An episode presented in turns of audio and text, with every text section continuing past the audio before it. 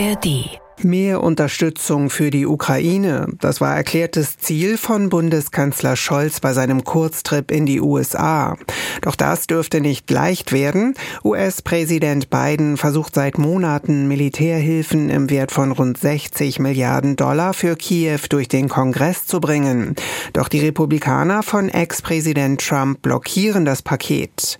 Trotzdem zeigte sich Scholz während seines Aufenthaltes optimistisch. Ich bin ganz froh darüber, dass es jetzt ein gutes Zeichen gibt, dass möglicherweise bald der amerikanische Senat eine Entscheidung treffen wird für ein Paket, das die finanzielle Grundlage dafür schafft, die Ukraine mit Waffen aus den USA zu unterstützen. Und ich hoffe, dass dann der gesamte Kongress diese Entscheidung auch treffen wird.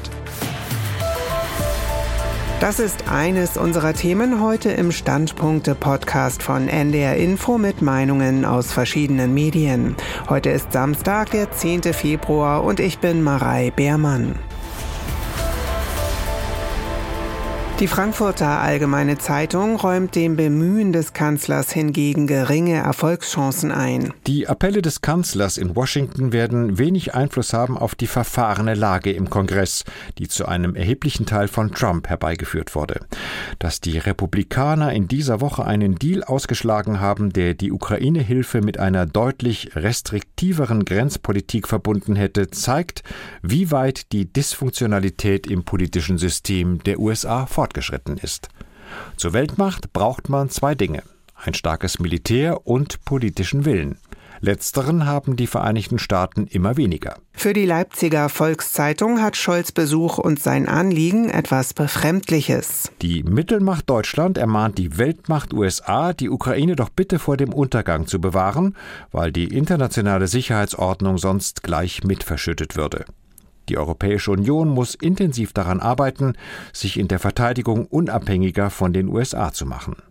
Allein ein solches Signal wäre für jenen Teil der amerikanischen Bevölkerung wichtig, der nicht bereit ist, für Europa weiter den Kopf hinzuhalten. Das Handelsblatt meint, Europa könne sich generell nicht mehr auf die Führungsrolle der USA verlassen.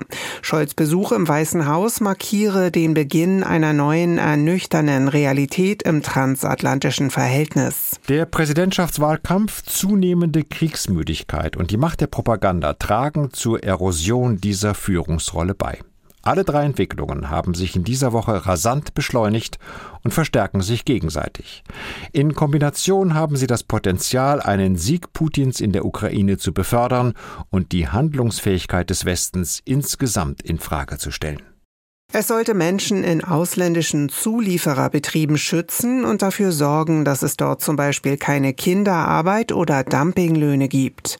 Doch die Abstimmung über das sogenannte EU-Lieferkettengesetz wurde jetzt in letzter Minute abgesagt. Der Grund, Deutschland hätte sich enthalten, weil die FDP es in seiner jetzigen Form ablehnt. Es gebe einige Argumente, das Gesetz nachzubessern, meint auch ARD-Brüssel-Korrespondent Matthias Reich Gleiche.